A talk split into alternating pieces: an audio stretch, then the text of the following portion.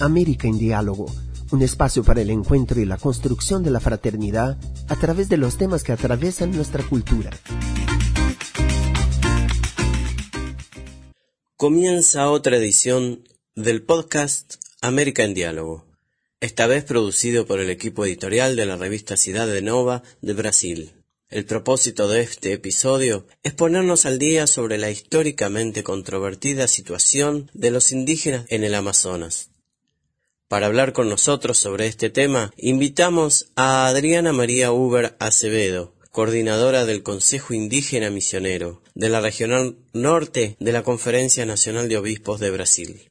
Esta regional trabaja con los pueblos indígenas de los estados brasileños de Amazonas y Roraima. Gracias Adriana por concedernos esta entrevista. Me gustaría comenzar nuestra conversación pidiéndole que presente un panorama general de la situación indígena en el Amazonas hoy. ¿Cuáles son los principales retos a los que se enfrentan estos pueblos en la Terras actualidad? indígenas estão sendo afetadas por projetos ou políticas Las tierras indígenas están siendo afectadas por proyectos o políticas de explotación de minerales, hoy también de hidrocarburos. Un ejemplo sería el proyecto de extracción de potasio, de Potasio Brasil en Autaces, que afecta a tierras del pueblo Moura. Otro ejemplo es que actualmente se discute la extracción de petróleo en la cuenca sedimentaria del río Solimoes, que afecta a las tierras de los Cambeba, los Miraña, los Canamar y Colina, los Cocama y otros pueblos. También hay megaproyectos de infraestructuras, como la pavimentación de la autopista que conecta Portobello con Manaus, la ruta 319, el proyecto de construcción de la línea de transmisión eléctrica Tacuruy de Manaus a Boavista, que atraviesa las tierras indígenas de los Yemiriatuá. Otras tierras indígenas del Amazonas se ven afectadas por la deforestación. Los ejemplos más flagrantes serían la invasión de maderos y grileiros, fraguan documentos haciéndoles parecer originales en las tierras indígenas de Arariboya, Cepoti y otras. También existe la subdivisión ilegal, como ocurre en las tierras del pueblo Caripuna, en Rodonia. También hay tierras indígenas amazónicas invadidas por los narcotraficantes, lo que expone a los indígenas que las habitan a amenazas físicas directas, tanto por parte de los traficantes como la policía.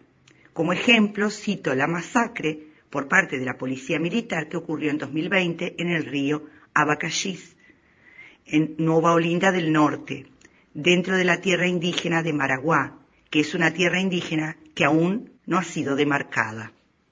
Que las tierras indígenas sean invadidas, destruidas y expropiadas se ve facilitado por el hecho de que muchas de ellas, concretamente 410 de las cerca de 750 tierras indígenas del Amazonas legal brasileña, aún tienen procesos pendientes de regularización de tierras, lo que hace que esas tierras sean prácticamente inexistentes, se vuelven invisibles en los mapas y en las diversas bases de datos cartográficas oficiales. Los pueblos indígenas de la Amazonia, además de los problemas de invasión, destrucción y expropiación de sus tierras, también tienen problemas de acceso a políticas públicas diferenciadas, como una educación intercultural de calidad en sus propias lenguas y una atención sanitaria específica y diferenciada. Los pueblos indígenas se enfrentan a menudo a la discriminación y el racismo. Se les trata como primitivos, exóticos, pobres, subdesarrollados, y esos pueblos también sufren la violación de su derecho garantizado por el Convenio 169 de la Organización Internacional de Trabajo a la consulta libre y previa y a la información sobre las medidas administrativas que afectan a sus vidas. Lo poco que el público en general sabe sobre la situación de los pueblos indígenas en el Amazonas es presentado por los medios de comunicación convencionales. ¿Qué es lo que no han dicho estos medios de comunicación sobre la realidad de los pueblos indígenas del Amazonas? Yo diría que los medios de comunicación insisten en transmitir una imagen de los indígenas como exóticos, antiguos, remotos, subdesarrollados, pobres, gente del pasado con poca inteligencia, que viven detrás de la luna, sin saber nada de la llamada sociedad moderna, con poca capacidad de análisis crítico en relación con ella. Los medios de comunicación hablan poco de la vida cotidiana de las comunidades indígenas que no tienen tierras demarcadas, de la violencia diaria que sufren.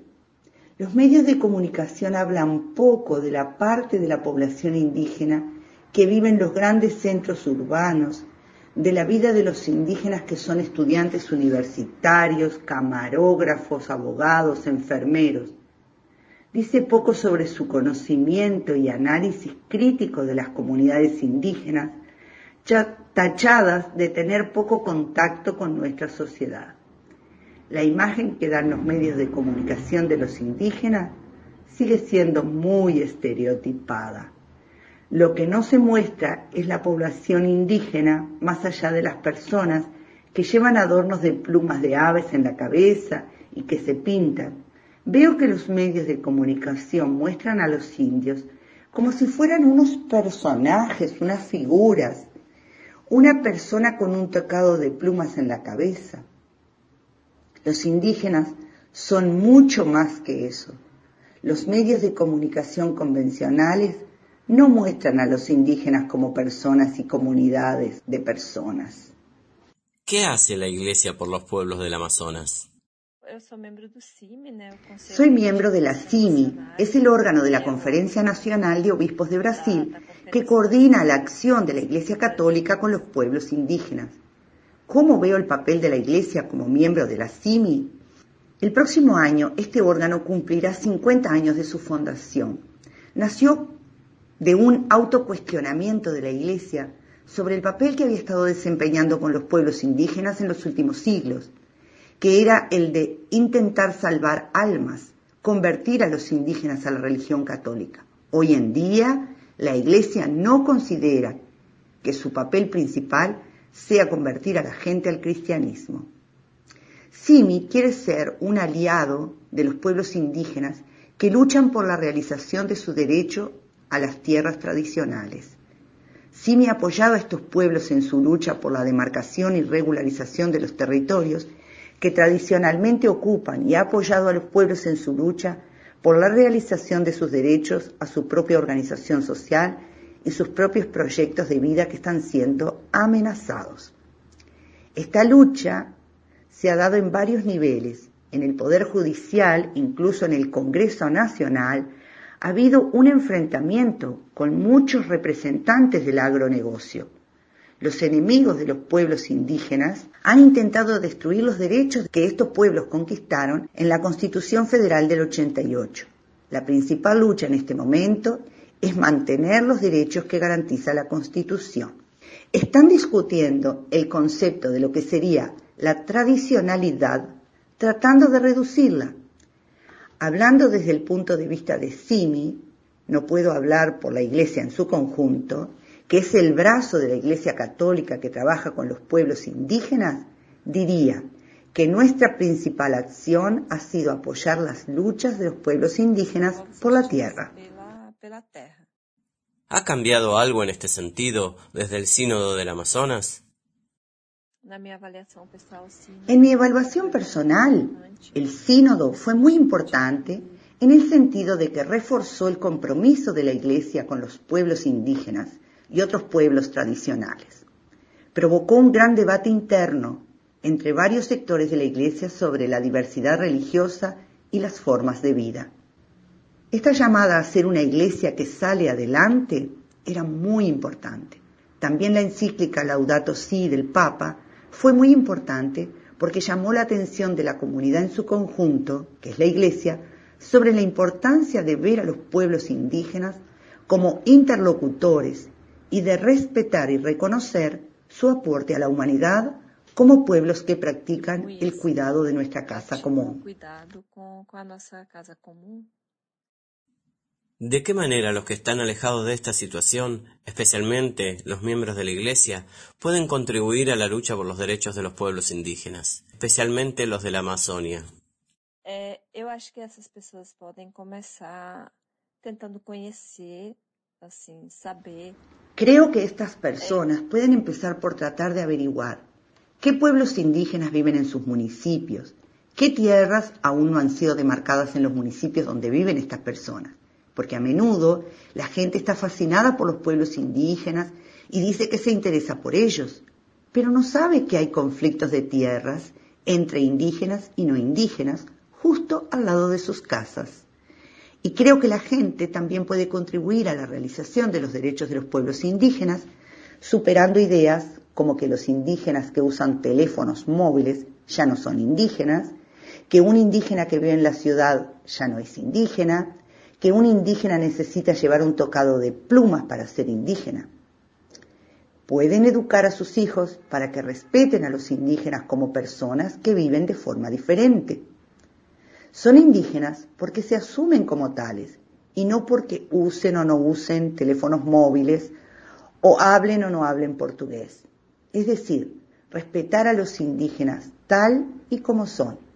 Y de hecho, empezar a averiguar sobre los conflictos territoriales no resueltos acerca de sus hogares y apoyar la lucha de estas comunidades por la demarcación de sus territorios.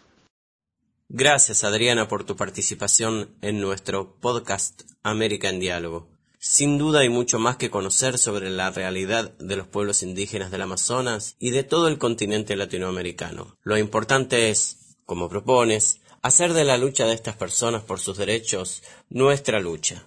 Solo asumiendo posturas como esta haremos de nuestra sociedad una sociedad verdaderamente justa y fraternal. América en Diálogo es una producción de Ciudad Nueva Latinoamericana y Caribeña. Muchas gracias y hasta la próxima.